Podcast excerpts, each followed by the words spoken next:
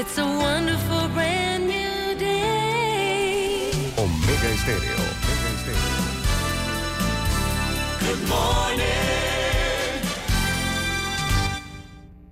Las opiniones vertidas en este programa son responsabilidad de cada sus participantes y no de esta empresa radial. La información de un hecho se confirma con fuentes confiables y se contrasta con opiniones expertas. Investigar la verdad objetiva de un hecho necesita credibilidad y total libertad. Con entrevistas que impacten, un análisis que profundice y en medio de noticias, rumores y glosas, encontraremos la verdad. Presentamos a una voz contemple y un hombre que habla sin rodeos con Álvaro Alvarado por Omega Estéreo. Bienvenidos.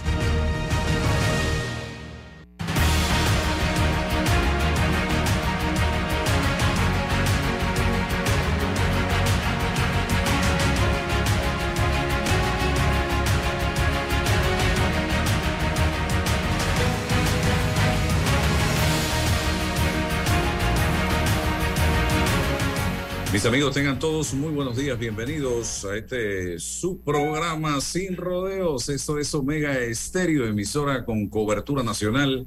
Se escucha de frontera a frontera y también en Dolega, don César Ruelova, donde nos sintonizaron Oh, oh. ayer. Y hoy más, hoy más, hoy más. Sí, David nada más que se ríe. Es que ayer eh, tuvimos la oportunidad, buenos días a todos los que nos sintonizan por la radio y por las redes sociales. Tuvimos aquí eh, a la vicealcaldesa de Dolega eh, haciendo denuncias importantes, dando la cara con su abogada en contra del alcalde, su copartidario, Magín eh, Moreno, y cumpliendo con esa premisa en la que nosotros creemos firmemente que la libertad de expresión eh, puede poner a Carlos Álvarez, Norlin, Carlos Álvarez es de los censos. Eh, inmediatamente concluyó la entrevista, le dijimos abiertamente al señor alcalde que si tenía algo que decir, con mucho gusto. Inmediatamente concluyó la entrevista. baje, bájeme, señor Carlos Álvarez, corte el audio, corte el micrófono, por favor. Ahí. Eh, le dijimos a los eh, al señor alcalde públicamente que si quería podía utilizar el derecho a réplica que la ley y la libertad de expresión le permiten en un medio serio y responsable y en un programa serio y responsable. Y eso hicimos. Ayer el señor eh, alcalde se comunicó con el eh, gerente general del programa, el señor César Ruilova, eh, el abogado del programa, y de inmediato eh, le dimos la oportunidad, así que él en breve va a estar con nosotros. Primero teníamos que cumplir un compromiso del, un compromiso de Estado, un compromiso de patria con los censos nacionales, porque ya ustedes saben que se ha venido anunciando, anunciando, viene el lobo, viene el lobo, viene el lobo, llegó el lobo, porque ya viene, ya comienza, eh, se va a dar el primer disparo para salir de la meta con los censos nacionales 2023, que realmente son los censos nacionales 2020, porque esto es una tarea que debemos realizar cada 10 años. Eh, don Carlos Álvarez nos acompaña en la mañana de hoy. Don Carlos, bienvenido. Buenos días, eh, Álvaro, don César, veo a David también, saludos, buenos días a todos y a la radio audiencia aquí. Gracias por permitirnos este espacio. Es cierto, ya está todo listo, el pitazo inicial es este domingo. Iniciamos con este cambio metodológico donde vamos a estar eh, levantando la data desde el domingo 8 de, de enero hasta el 4 de marzo. Ok. Eh, yo he estado viendo, y es más, hice un comentario en redes sociales hace unos días, porque aquí a todo, a todo se le critica, a todo se le cuestiona y yo verdaderamente me, me, quedo sorprendido. Gente atacando el censo porque dicen que esto es una estrategia, esto es igualito al tema de, de las vacunas, ¿no? que esto es una estrategia del gobierno nacional para sacar información de la gente para quién sabe qué cosa y es que van a preguntar cosas que yo no voy a decir de cuánto gano, de qué, de dónde soy, de qué hago, de qué no hago, porque con eso van a utilizar y van a hacer y van a volver. Señores, esta no es la primera vez que se va a hacer un censo. El censo es algo histórico. ¿Cuántos años tenemos de estar haciendo censo en Panamá y en el mundo? Es la primera pregunta. ¿Y cómo derrotamos esa crítica destructiva de muchas personas que dicen ese día le voy a poner candado a mi casa y aquí nadie entra porque yo no le voy a dar ninguna información a nadie porque esa información la van a usar no sé para qué cosa, porque empiezan a crearse fantasmas en la cabeza. Hablemos de eso, señor Carlos. Gracias Álvaro, así es.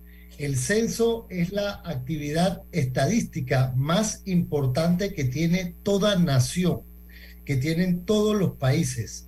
Nosotros no vamos a preguntar nada nuevo desde el punto de vista, pues, de cuánto ganas, eh, si la casa es hipotecada, la periodicidad del suministro de agua, el pago mensual del servicio, cómo se elimina la basura. Hemos incluido algunas preguntas para actualizar, como por ejemplo eh, el, la cobertura de Internet, el trabajo que se hace ahora, ya que el mundo cambió, que se hace desde teletrabajo, pero sí es importante lo que mencionas, porque mira Álvaro, se comenzó a escribir por, por las redes que íbamos a preguntar de vacunas. Se creó todo como un misterio de que queríamos saber de vacunas y ¿saben lo que hicimos?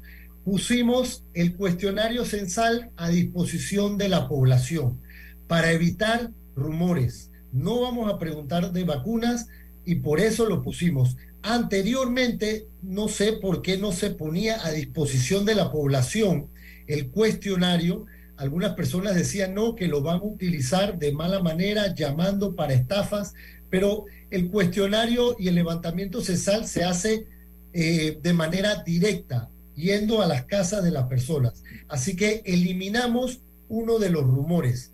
Ahora, pues han iniciado otros, eh, por ejemplo, de decir de que, de que es inconstitucional preguntar cosas de la vida privada. Miren, nosotros más información le damos a Facebook, le damos a Google todos los días. Así que realmente, pues, hay ataques que no deben ni responderse, pero agradezco estos espacios porque nuestro compromiso es con el país y de seguir informando a la población de cómo hemos estado preparando con esta metodología el levantamiento censal y ese es nuestro deber, pero no, no responder a todos los ataques. Tuvimos una reunión en el Colegio Nacional de Abogados y tenemos al presidente del Colegio Nacional de Abogados haciendo una invitación al país a que por favor abran las puertas a los censos. Asimismo, hemos trabajado de cara con aliados estratégicos, con la Cámara de Comercio, donde la presidenta también mandó un saludo, por favor, de que abran las puertas. Hemos trabajado con los sheiks de las mezquitas que nos dijeron que por primera vez en la historia lo habían considerado. Tuvimos una reunión en estos días con don, eh, eh, don Esra Cohen de la Chevetajim, el cual nos está apoyando en la divulgación en las eh, sinagogas. También con el pastor Priciano Gil, el presidente de la Alianza Evangélica de Panamá, el cual también nos está apoyando, nos ha permitido la divulgación que venimos haciendo todos los fines de semana en los cultos y en los templos. Lo mismo con la Iglesia Católica. Este domingo fuimos invitados también a la catedral a leer un mensaje nos invitó don Monseñor eh, José Domingo Ulloa para poder también eh, darnos un espacio, ya que todos están conscientes de la importancia que tienen los censos para país para este país. Pero Álvaro, recuerda que tenemos un compromiso, recuerda que tenemos un censo no realizado en el 2020. Luego de eso, tenemos una nueva provincia, Panamá Oeste, desde el 2010. Tenemos una nueva comarca, Nazo Terdí, tenemos nuevos distritos, nuevos corregimientos y a Panamá le urge la fotografía actual de dónde estamos para saber con data científica hacia dónde debemos ir. Bien, voy a darle la oportunidad a César y a David, pero este, este es un tema de buena voluntad y de buena fe, así de sencillo, de parte de la población, porque si usted miente, esa mentira va a quedar allí plasmada en ese formulario. Y con esa mentira va a tener que planificar el gobierno. Este no, todos los que vengan en los próximos años hasta que se haga el nuevo censo. Entonces, si todo el mundo miente, vamos a planificar en base a mentiras. Después usted no se queje. En base a esas mentiras que usted le está comunicando a ese empadronador que simple y sencillamente está haciendo un trabajo. Él no es un espía. Él no trabaja para la KBG, ni para la CIA, ni para el FBI. No. Él es simplemente un obrero que se está ganando un dinerito en ese trabajo tan importante para la patria que es recoger esa información. Ah, es que yo no quiero que sepan cuántos años tengo. Eso está en el Tribunal Electoral cuándo usted nació, si usted vive todavía y cuántos años tiene. Así que usted no puede mentirle en ese sentido. Lo máximo que se puede mentir, pienso yo, es en, eh, ah, es que eh, yo soy independiente y yo eh, genero al mes 100 dólares. Bueno, usted cargará con eso en la conciencia de que usted genera 100 dólares, pero realmente genera 2 mil porque es que con eso tampoco le van a cobrar impuestos. De eso no se trata. Eso nada más para que conste en un documento, en una data, en donde eso le va a permitir a los planificadores a futuro saber cómo está Panamá. Esta es la radiografía, este es el retrato del país que tenemos actualmente. Si usted trabaja en una empresa y, esconde lo que gana, eso está en el Seguro Social y en la DGI cuánto gana usted. Eso, eh, eh, eso se sabe. Así que si usted miente en eso y acá aparece, entonces usted es un mentiroso. Así que trate de hacer las cosas apegado a la ley, apegado a la verdad. Repito, yo tengo 55 años, cumplo 56 este mes y me ha tocado responder ya un par de censos y digo la verdad, punto en el tiempo en que y rápido para salir de eso rápidamente y se acabó. Y ya, sencillo. Entonces, cumpla con ese deber, no tema, no esté escuchando voces de gente que critica hasta la lluvia, el sol, la nieve, el aire, eh, eh, eh, la noche, el día, todo, todo es malo. No, señores, no todo es malo. Esto es una, un compromiso de patria en el que todos tenemos que participar y que le toca hacerlo a este gobierno, pues.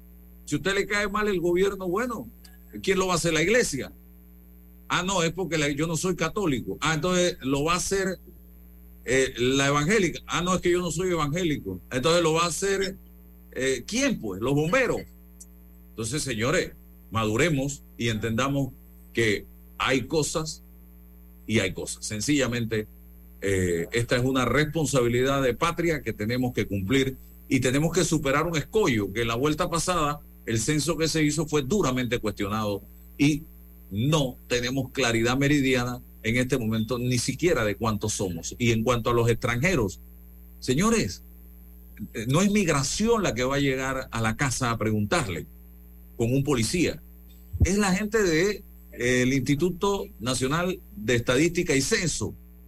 Así que respóndale lo que le van a preguntar y se acabó. No es que después que sale ahí hay un policía afuera y se lo va a llevar, no, al contrario, con eso vamos a saber cuál es la situación real de los inmigrantes en Panamá. para ver las medidas que se tienen que tomar en un momento determinado. Eh, don David y luego César. Bueno, muy buenos días a todos, muy buenos días Álvaro, César, don Carlos, bienvenidos a este programa. El, eh, realmente yo los felicito porque están arrancando el censo, eh, yo sé que heredaron algo muy complejo. Eh, sí me gustaría que aclarara, porque este censo es totalmente distinto a lo que se han hecho anteriormente. Yo fui director del INEC y fui de los que propuse que se hiciera el censo de esta forma, de que el censo antes se paraliza, Álvaro y César se paralizaba el país por un día eso era muy traumático para la población. Este censo permite la flexibilidad de, de realizarse en varias semanas y esto es algo, eh, por cierto, así lo hacen en Estados Unidos, en muchos otros países. Eh, fue algo que en aquel entonces cuando lo propuse no, eh, les gustó, porque la tradición en el INEC siempre fue el censo en el mismo día, pero me gusta que se haya cogido eh, esta nueva modalidad, no sé si la puedes explicar. También yo les puedo dar fe, yo fui director del INEC, de que cuando fui director del INEC eh, no tuve intervención ni siquiera del Contralor General de la República y mucho menos de las autoridades del Ejecutivo. Yo estoy casi 100% seguro que eso se mantiene. El INEC siempre ha sido una institución con autonomía. Así que usted puede dar la información, esa información es confidencial, es secreta. Lo que se publica son las estadísticas del censo su nombre, su, toda esa información siempre va a quedar confidencial. Y creo que ni siquiera tienen que sacar cédula, eso no me queda claro, pero creo que el, el, la persona que está haciendo, que va a ser empadronada, no, creo que no tiene que sacar la cédula, pero igual esa información es totalmente confidencial. No sé si, eh, don Carlos, puedes explicar esto, la diferencia de los censos de un día de hecho, de derecho, etcétera.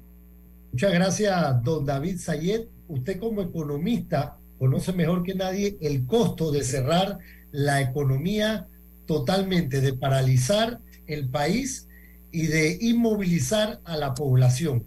Por eso usted, que es un fiel creyente de esta metodología y que este, eh, este cambio no es nuevo, porque como todos sabemos o ya hemos podido explicar antes, los primeros censos de la República en 1911, 1920 y 1930 se realizaron bajo esta metodología de derecho en varias semanas o varios meses. Entonces, eh, y gracias por mencionar también la independencia del INEC. La verdad que el instituto es un instituto que trabaja de manera técnica y que nunca, no solo en esta gestión, y sino en las anteriores, nunca ha tenido un problema de infidencias. Así que no vayamos ahora a buscar una quinta pata al gato de que van a venir infidencias. Trabajamos de manera técnica y la data eh, no puede ser desagregada, tiene que enviarse de manera agregada para poder crear las estadísticas que se necesitan. Sobre la pregunta del, del cambio metodológico, bueno, veamos los beneficios de este cambio. Antes, en un día, había que contratar a más de 100, en la proyección para el 2020 era 140 mil personas, donde se les iba a dar poco más de 50, 60 dólares en un día. Y había muchos problemas también porque no había no se, no se permeaba una curva de aprendizaje y pues se daban muchas situaciones. Ahora, en dos meses, con 10 mil personas aproximadamente, 7 mil y pico de empadronadores, 2 mil supervisores y un equipo que lo acompaña de inspectores regionales y auxiliares, ellos devengan un salario de 700 dólares mensuales los empadronadores y 850, lo que permite también un apoyo a la familia panameña. Con 10 mil personas y no con 140 mil, damos paso a la posibilidad de entrar a un censo tecnológico, como bien usted también lo vislumbró. Podemos ahora tener 8.600 a 9.000 eh, eh, dispositivos móviles de captura, lo cual nos permite agilizar la operación. Estos dispositivos móviles de captura también corrigen errores en el sitio. Si Álvaro Alvarado me da su edad, pero luego en una de las preguntas de las variables cruzadas da la edad en que él tenía cuando nació su hijo, por ejemplo, y hay algún error, antes el papel se tenía que llevar y ya donde tú recuperabas estos errores que te dabas cuenta in situ. Ahora el dispositivo te avisa de inconsistencias y evita y aprovecha para corregir en el momento.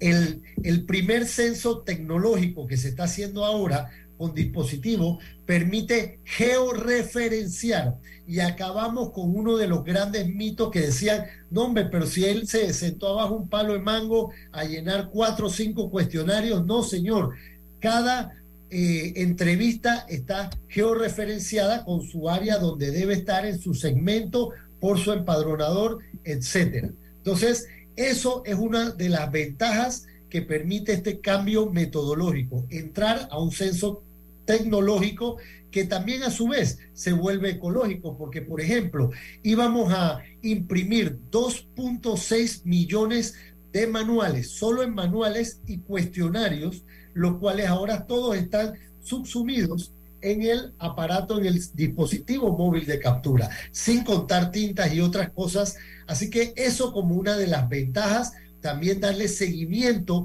a cada uno de los empadronadores.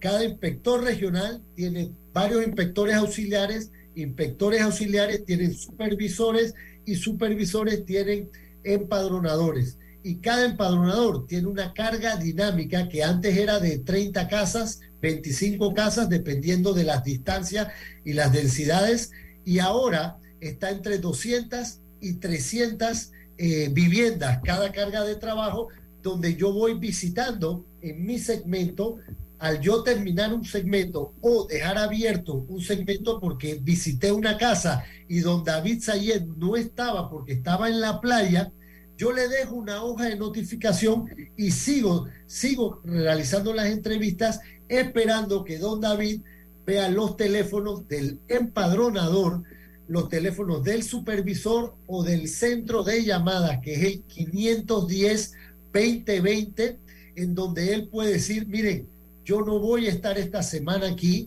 o los fines de semana estoy en la playa, voy a estar en tal horario y nosotros en nuestro horario de 8 de la mañana a 8 de la noche vamos a atender el, el, caso de David, de Álvaro y de César y de todas las personas que nos llamen que no hayan estado cuando pasó el empadronador.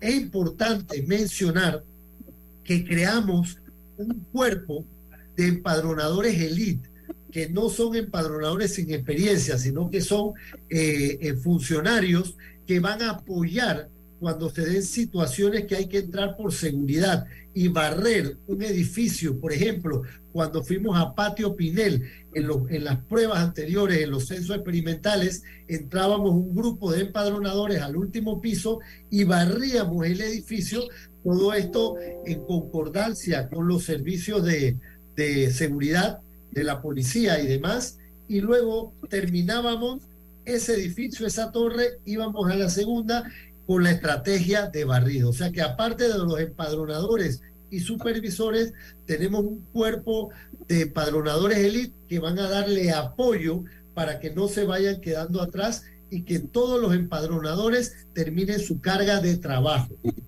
Bien, César. Buen día Álvaro, buenos días David, buenos días don Carlos. Yo, y buenos días a todos los que nos, nos escuchan en la mañana de hoy. Yo, yo me sumo a, las motivaciones eh, de Álvaro, de David, para incentivar a la población a participar en, en este, este censo nacional. Eh, lo hemos dicho aquí, eh, hay, que, hay que pasar ya de los relatos, de los cuentos, de las narrativas, de las especulaciones, de las argumentaciones, a los datos objetivos, a la data, a, a tener allí los elementos duros para tomar decisiones para el país. Ahora, si planifican o no, bueno, ya es una responsabilidad de los líderes políticos, pero ahí están los datos. Eso es fundamental, eso ayuda, eso, eso, eso hacen los países desarrollados, tener los elementos objetivos para que a través de esto se generen las políticas públicas, presionar las políticas públicas, ahí estará.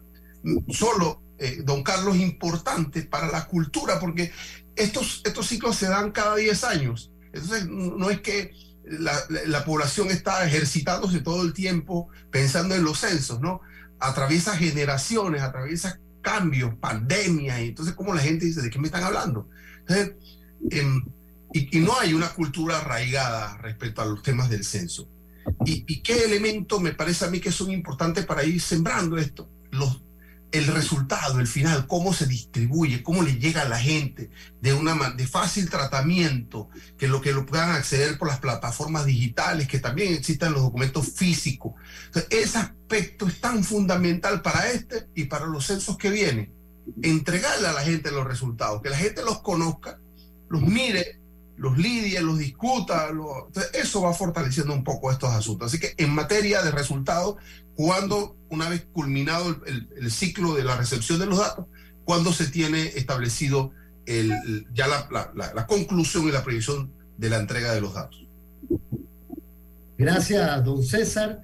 Eh, muy cierto todo lo que ha dicho. Eh, cuando empezó a decir que aquí, pues de repente no existe una cultura por el tema de que eh, son cada década esta operación estadística, nosotros nos hemos acompañado de todo este trabajo que hemos hecho eh, con, un, eh, con un acuerdo que hicimos con el Meduca, en donde creamos este libro eh, de los censos, un libro que tiene este, varios juegos lúdicos, tiene, encuentra las siguientes palabras, las diferencias con el censista, historia de por qué los censos son importantes, sigue los puntos, el laberinto, el, el nuevo mapa ya con las...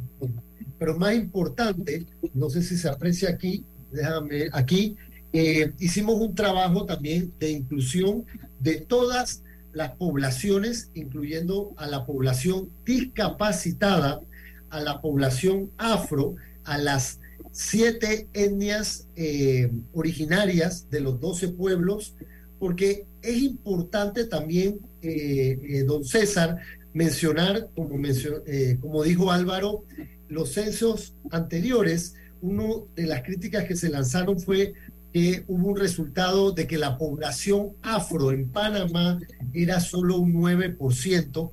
Entonces, una, uno de los cambios que, que tenemos en este cuestionario es que ahora el panameño, el residente del Panamá, puede autoidentificarse. Y es ahí donde las preguntas de autorreconocimiento cobran una gran valía y se van a hacer con la población afrodescendiente, con la etnia indígena y con eh, los grupos eh, con discapacidad.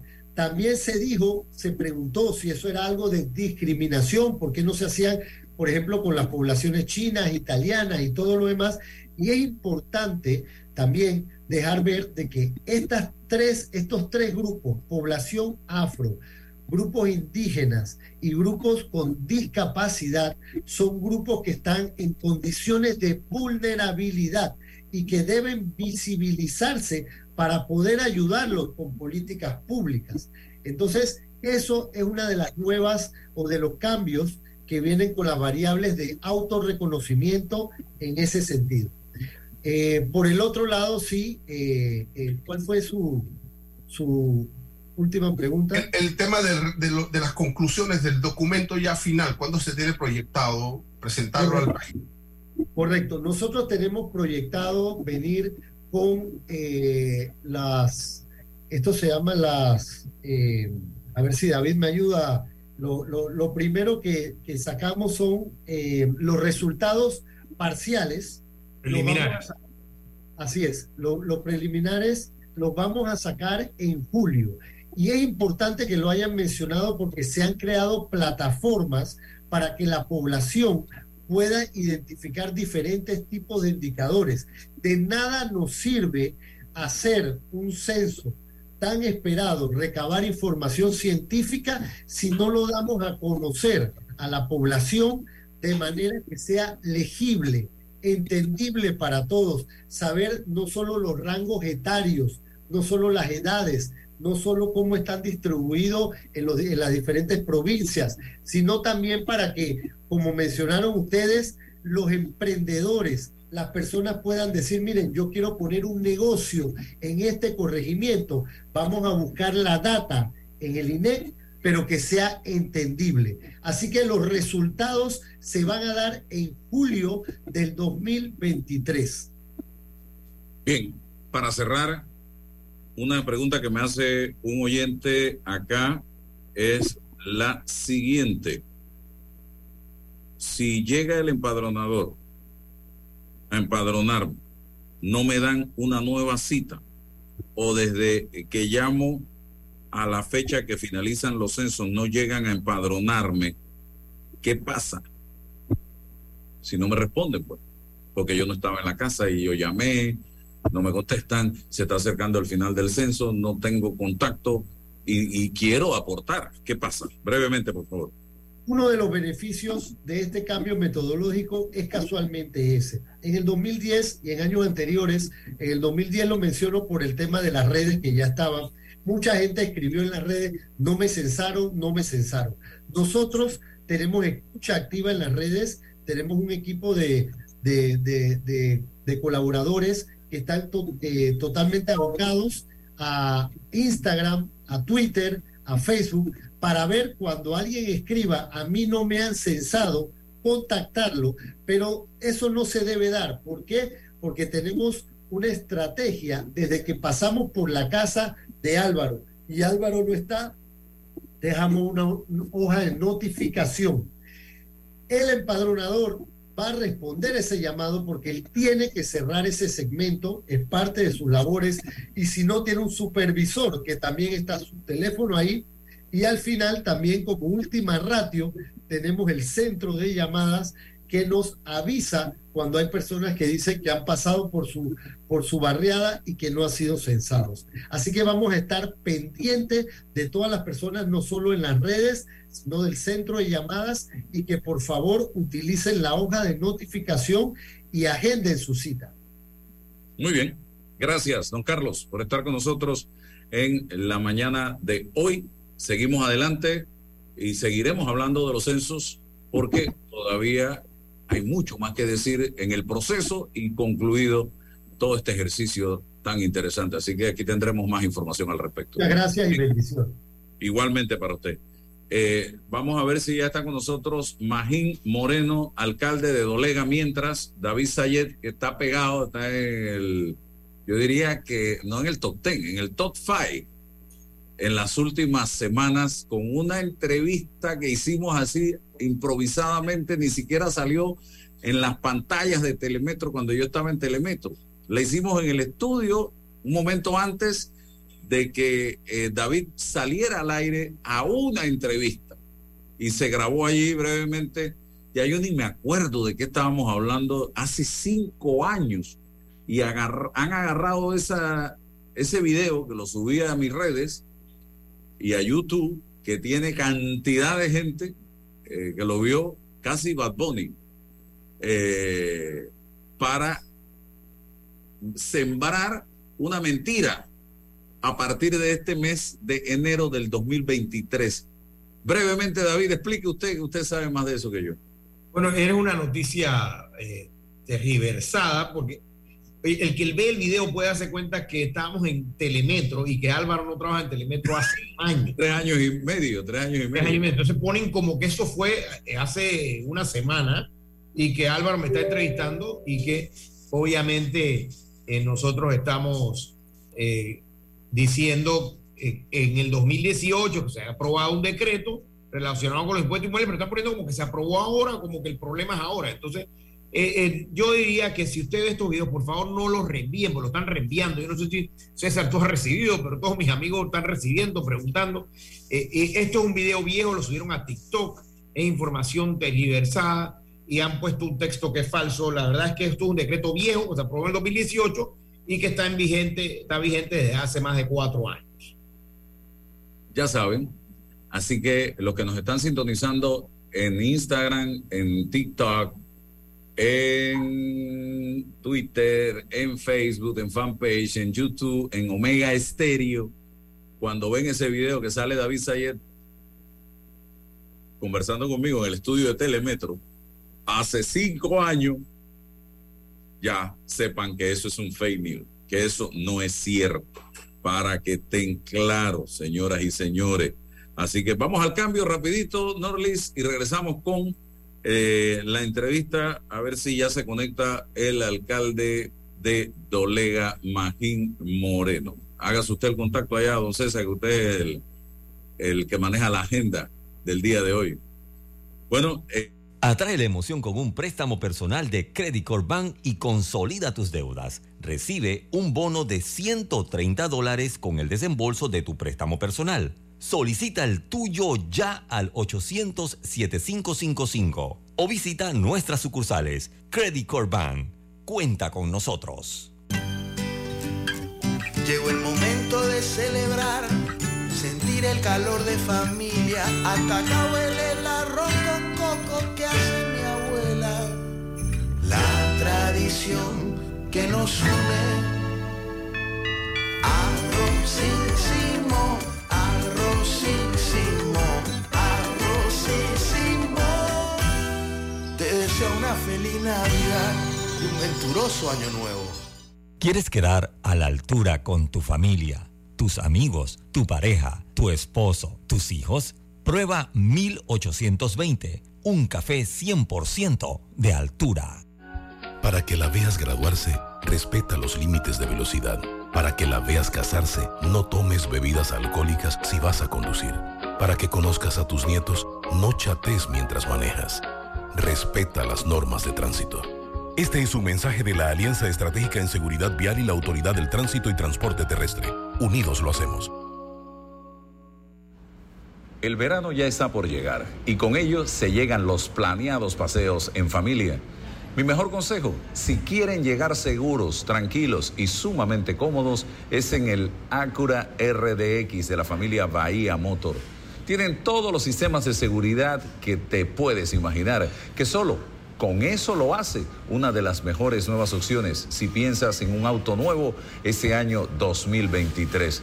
Ya quedan pocas unidades del Acura RDX 2022, así que pásate por acá. Déjate llevar por la frescura del pollo melo, panameño como tú.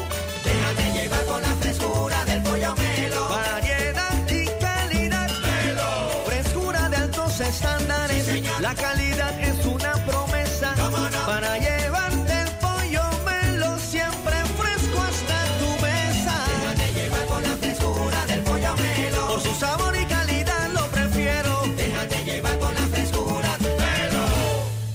Hace 25 años llegó Más Móvil, la señal que el país esperaba para avanzar con las últimas tecnologías. Una señal de unión que ha cerrado brechas. Una señal de progreso con grandes aportes a la economía de Panamá. Una señal de innovación con una potente red de fibra, más TV total y más Wi-Fi 360. A simple vista es solo tecnología, pero es el talento de nuestra gente, la verdadera señal del futuro. Más Móvil, la señal de Panamá. Llegó el momento de celebrar, sentir el calor de familia. Hasta acá huele el arroz con coco que hace mi abuela. La tradición que nos une. Arrozísimo, arrozísimo, arrozísimo. Te deseo una feliz Navidad y un venturoso año nuevo. Bueno, me voy a comer con una estrella. Mm. Espérate, ¿y tu esposa sabe? Claro, ella sabe que la estrella del sabor es American Star. Y por eso en la casa comemos delicioso. American Star, el tasajo, jamón, chorizos y embutidos más suaves, económicos y con el sabor que le gusta a todos. Oh, ¿me invitas a conocer esa estrella? Busca la estrella roja y azul American Star, la estrella de tu cocina. De frontera a frontera, de la comarca a la ciudad, vamos, vamos Panamá, a participar del censo, tu familia y tu vivienda, en el censo todo eso cuenta, niños, padres, tíos y abuelos, vamos a abrirle la puerta, uno a uno, hacemos grande a Panamá. Del 8 de enero al 4 de marzo, ábrele la puerta a los censos, porque uno a uno hacemos grande a Panamá.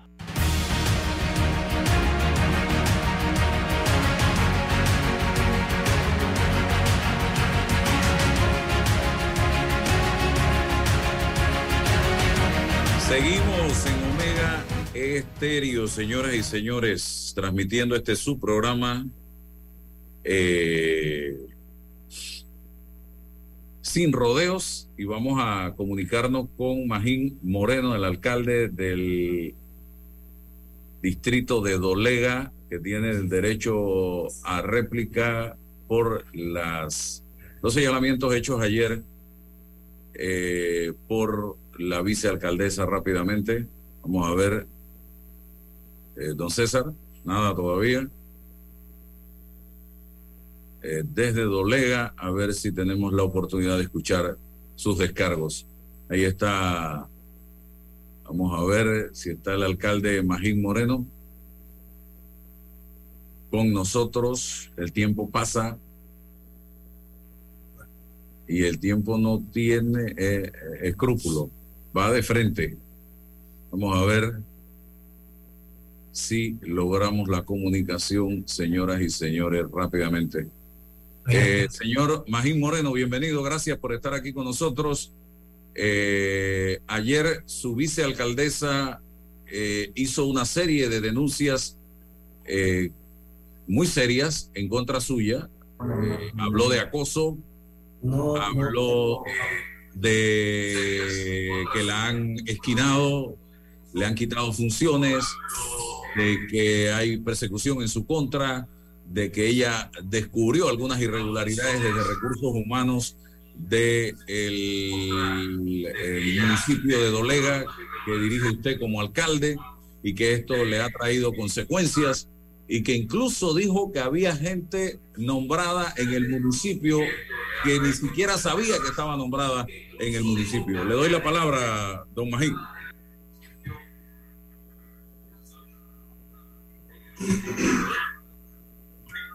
Sí, cómo no, muchas gracias, eh, licenciado Alvarado, y a los panelistas también que nos acompañan en el día de hoy. Eh, trataré de ser lo más rápido posible y andar sin rodeo. Primero quiero hablar sobre un tema que ella mencionó del fuero maternal. No existe tal violación al fuero maternal de la, de la vicealcaldesa, de la señora vicealcaldesa. Desde diciembre del 2021 pude percatarme de algunas faltas administrativas que estuvieron en el Departamento de Recursos Humanos. Posteriormente me reuní con ella para poder conversar la posición en donde ella iba a ser eh, movilizada y ella me solicita unas vacaciones por tres meses. Le doy sus vacaciones, nombro a una persona encargada del Departamento de Recursos Humanos por esos tres meses. Y en esos tres meses comienzan a aparecer mucha información irregular. Me llega la caja del Seguro Social pidiéndome información del año 19, del año 20 eh, y parte del año 2021 comienzo a reestructurar todas esas faltas, miren, faltas administrativas. Cuando ella regresa, yo converso con ella y le doy la, la asignación de encargada de proyectos distritales. Ella dice que ese puesto o ese no existe en la estructura. Quiero decir claramente que la estructura del municipio ya tenemos lo que es el eh, Departamento de Ambiente, Departamento de Turismo, eh, juez ejecutor y por supuesto la, lo que es el, el, Departamento de Proyectos Distritales. En ningún momento yo le he eh, desmejorado el salario a la vicealcaldesa.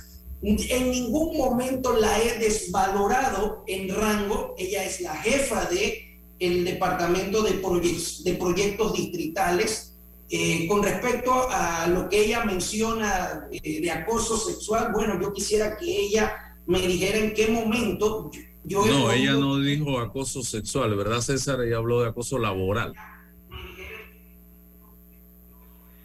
Para que quede claro.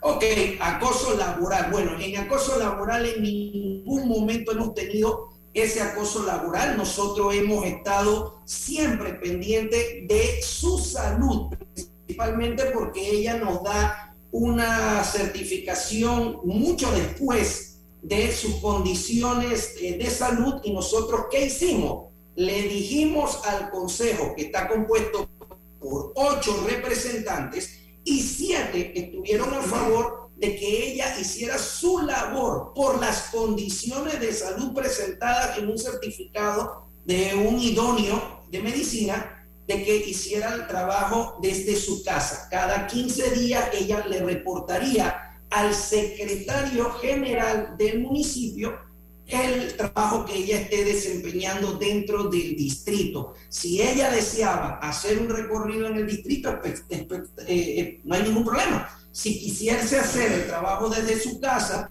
también, pero que me presentara los proyectos distritales. Nosotros queremos ser muy enfáticos en esto, eh, licenciado Álvaro y licenciado Rubilova y licenciado David, de que la vicealcaldesa siempre ha tenido un respeto dentro de esta administración. Esta, esta alcaldía está en este momento apostando a crecer. Estamos en el medio de dos distritos potentes, como David en lo comercial y Boquete en el turismo. Nosotros ya tenemos empresas que se han involucrado en la construcción dentro del distrito. Vamos a tener un mall, vamos a tener dos piscinas con restaurantes, vamos a tener un parque acuático. ¿Y por qué menciono todo esto? Porque el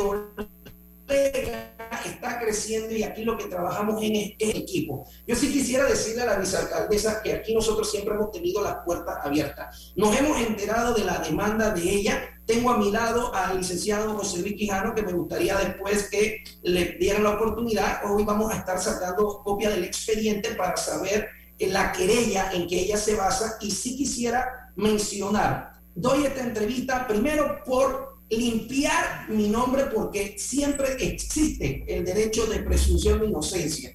Aquí nosotros en ningún momento hemos ventilado la información de las faltas administrativas de la vicealcaldesa por el respeto que se le tiene a ella, de que viene de un embarazo, de que es la vicealcaldesa, de que fue una persona a quien yo le pedí, como ella lo dijo, de que fuera mi vicealcaldesa ella lo dijo también de que no era política, pero me parecía que era una persona que podía acompañarme en esta administración. Nosotros le dimos también eh, eh, esa eh, confianza para que participara con nosotros. lastimosamente, yo sí quiero decirlo, señores, de que esta administración siempre va a velar porque todo sea transparente. Aquí nosotros tenemos una oficina de Contraloría tenemos a la Caja del Seguro Social que le pedí yo desde el mes de marzo que nos estuviera asesorando para poder corregir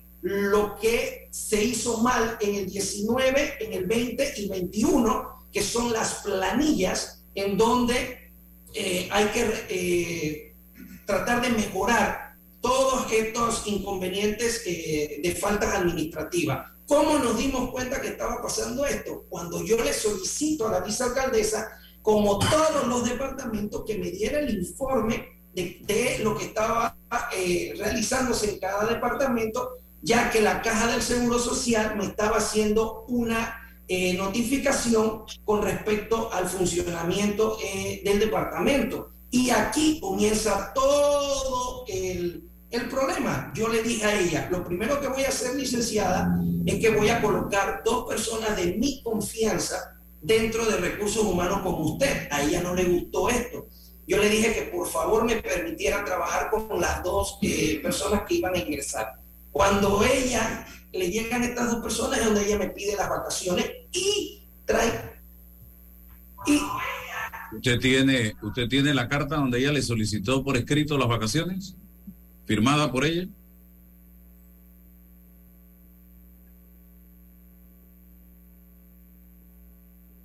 Se cerró el eh, un expediente que se le está, que se le está, eh, aquí tengo todo el expediente, y ella tiene todo el expediente y nosotros, sin ánimo de entorpecer absolutamente ninguna investigación, le permitimos también al abogado que ella eh, contrató que, sacara copia. Nosotros no escondemos absolutamente nada. Aquí está todo el expediente desde eh, diciembre del 2021, donde mi esposa y estamos eh, haciendo todo lo legalmente posible como administrador como abogado, como alcalde, donde fuimos escogidos para llevar una administración lo más correctamente posible. Yo le digo algo al licenciado Álvaro y a los que nos acompañan. Probablemente podré haber cometido algún error en los tres años que llevo porque soy ser humano, pero jamás voy a permitir de que se lesione el patrimonio de una alcaldía que está creciendo, que está en este momento en sus mejores épocas económicas de crecimiento. Nosotros venimos de una pandemia donde le hicimos frente sin tener al gobierno apoyándonos, sin tener eh, un diputado apoyándonos. Hemos hecho un trabajo primero con, la mano de Dios y segundo con los comerciantes, los contribuyentes que han creído en esta administración. Si nosotros estuviéramos trabajando de una manera incorrecta, pues aquí Dolega no crecería y no tendríamos ya pronto a la construcción de un mall que no se veía ni en luces para Dolega. Ya en abril comienza la construcción de este mall Dolega que le dará más de 400 plazas de empleo a los dolegueños, que es a lo que aspiramos nosotros. Nosotros, nuevamente, eh, si tienen alguna pregunta, con mucho gusto, pero nosotros aquí tenemos las puertas abiertas para poder conversar. Nosotros en ningún momento habíamos pensado en hacer una demanda, no queríamos desmejorar tampoco el salario de la vicealcaldesa. Sabemos las incomodidades que ella puede tener en este momento de haber sido jefa de recursos humanos y ahora jefa de proyección de proyectos del distrito, pero jamás ha sido con una intención de decirle que la vamos a destituir como jefe de recursos humanos, porque recuerden que ella como vicealcaldesa jamás va a poder ser destituida. Nosotros respetamos totalmente esa condición, no vamos a ir en contra de ella ni después de esta demanda, si es que es admitida por la fiscalía, ya que primero tienen que verificar si tiene mérito para poder ser admitida y por supuesto tenemos la representación legal, como le dije, con todo un expediente que tenemos aquí eh, y está abierto para cualquiera que lo quiera venir a revisar. Nosotros trabajamos transparentemente. ¿Alguna pregunta? Con mucho gusto. César. Sí, buenos días, buenos días, alcalde, eh, buenos días al licenciado. Em, aquí hay evidentemente dos, dos ámbitos, dos aspectos. Uno, el eminentemente jurídico, que tiene que ver con la interposición de una querella por una diversidad de hechos que se vinculan a potenciales delitos Estoy seguro que su abogado al verificar la carpetilla, ya lo contestó una de las preguntas que le iba a hacer, no ha verificado la carpetilla, la va a verificar y seguro que va a contestar esa querella y ahí entonces se va a generar todo el andamiaje jurídico que tendremos que esperar el tiempo para el resultado. Yo me voy a, eso lo voy a separar. En el aspecto político, alcalde, eh, em, aquí hay obviamente diferencias de, eh, un alcalde y una vicealcalde que ambos son del mismo partido político. ¿Qué pasa en lo político? ¿Qué ha ocurrido desde el, desde el aspecto político allí? ¿Qué se dejó de coordinar? ¿Qué, ¿Qué, dice el partido panameñista ante esta divergencia, ante esta circunstancia? ¿Cómo resolverlo desde el aspecto político? Y si usted tiene aspiraciones de reelección, entonces, ¿quién va a quedar en la alcaldía? ¿Cómo, qué, qué, qué, qué ocurre con los funcionarios municipales cuando están presenciando estas esta discrepancias entre el líder y, la persona que lo secunda en función del futuro de la gestión alcaldicia. Estos aspectos desde lo político sí me gustaría conocer la opinión del partido político panameñista, si es que ha, generado alguna opinión a propósito de esto que está ocurriendo. Gracias, alcalde. Sí, mira, eh, licenciado Rilova, nosotros hemos querido eh, separar una gestión administrativa donde fui escogido o fuimos escogidos no por una bandera solamente, sino por muchas personas dentro del distrito y lo que tiene que ver con el partido. Ella lo mencionó, yo soy el presidente del partido en la provincia de Chiriquí, pero no quiero ligar lo administrativo del, del municipio con lo partidario si tú me preguntas a mí qué piensa eh, el personal o las personas que me acompañan en lo político, pues yo he podido mencionar claramente de que si en algún momento ella se siente lesionada administrativamente, pues ella tiene todo el derecho de eh, ir a las instancias necesarias. Nosotros, como te digo, yo me baso en lo legal. Yo tengo aquí todo un expediente donde puedo nada más agregarte la persona tiene 144 horas o 18 días de ausencia justificada con certificado médico. La vicealcaldesa tiene ya 42. Ahí yo sé que tú me dirás, pero entonces usted está perdiendo eso. Yo quiero decirles por este medio de que el día de ayer se tomó la decisión de que ya se fuera a riesgo profesional, porque si no, entonces yo estoy también incumpliendo en la ley de la caja del Seguro Social. Yo he querido tratar de que ella no se vea perjudicada, pero ya lleva 245 horas más de las 144. Ya yo no puedo sostener eso y mucho menos que más adelante la Caja del Seguro Social me vaya a señalar también, así que va para riesgo. En lo político, licenciado Ruilova, no tiene nada que ver con lo administrativo de este municipio. Nosotros seguiremos trabajando de la mejor manera, tratando de hacer crecer un distrito que no estaba en las páginas amarillas. Eh, y sin rodeo te lo digo, la política vendrá, quiero corregir algo, eh, en la, en la ley de eh, Tribunal Electoral. En ningún momento yo me tengo que separar del cargo para seguir las aspiraciones políticas. Eso se da cuando es un funcionario eh, puesto de a que tiene que renunciar en este mes de enero, si no me equivoco. Nosotros como elección popular seguimos en nuestros puestos y podemos aspirar. En ningún momento ni la vicealcaldesa ni el secretario pues asumirían la alcaldía. Nosotros seguimos haciendo un trabajo que fue de elección popular. Repito, yo no tengo ningún problema con la vicealcaldesa. El tiempo y las instancias lo dirán si la fiscalía eh, autoriza la entrada de esa querella penal. Pero aquí tengo todo el expediente y solamente termino con esta, esta frase, licenciado. Si yo quisiera tener una persecución con ella, yo le hubiese dado 245 horas más de lo que establece la ley. Eso eh, me parece totalmente incorrecto. Eh, le estoy dando una jefatura porque respeto su condición de vicealcaldesa. Aquí se le va a respetar eso no vamos a actuar en ninguna manera de perjudicar. Ella es una dama, primero que todo, es una madre de familia. Cuando yo la conocí, porque ella tiene más de 25 años de ser la mejor amiga de mi esposa, eh, nosotros eh, entablamos una amistad.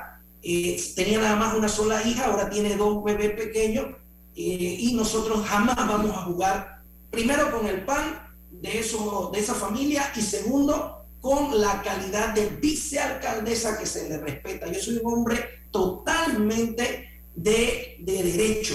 Eh, eh, soy graduado en derecho y sé que se tienen que respetar los derechos de cada una de las personas y aquí ella no tiene ninguna persecución de parte ni del alcalde ni de ningún funcionario. Bueno, bueno gracias al alcalde Magín Moreno. Eh, aquí me dice un abogado experto en temas laborales, don Elvis Polo, para manera de docencia, para poder alegar acoso laboral de manera formal, debe existir una denuncia eh, según lo regula la ley 7 del 2018. Eh, contiene procedimiento y si no existe es un tema subjetivo, simple y sencillamente. Así que le agradezco al señor Magín Moreno, estamos a la orden. Ayer se cumplió con darle la oportunidad a la vicealcaldesa, hoy cumplimos con darle la oportunidad al alcalde y cerramos este caso aquí porque no queremos estar un día uno, otro día otro, un día uno, otro día otro, de eso no se trata, simple y sencillamente se le dio la oportunidad a las dos partes. Así que eh, se acabó el tiempo, don David y don César. Primero quiero decirle feliz año Feliz año a todos. Gracias. Feliz año a todos y Álvaro, Dolega está creciendo. Lo invito a que traiga su restaurante para Dolega. Necesitamos acá comerciantes buenos como usted. Gracias, señor alcalde. Gracias. Hasta pronto. Saludos. La información de un hecho se confirma con fuentes confiables y se contrasta con opiniones expertas. Investigar la verdad objetiva de un hecho necesita credibilidad y total libertad. Con entrevistas que impacten, un análisis que profundice y en medio de noticias, rumores y glosas, encontraremos la verdad. Presentamos a una voz contemple y un hombre que habla sin rodeos con Álvaro Alvarado por Omega Estéreo. Gracias por su sintonía. Buena, doña. Llegaron los muebles. Con permiso. ¿Qué muebles? Si la entrega es tan lenta que cuando llegan ya ni te acuerdas, vengan con Store. En Muebles, la mejor relación, calidad, precio y te lo llevamos y armamos gratis, sin problemas, de un día para el otro. Ancon Store, contigo antes y después. Entrega 24 horas en área metropolitana.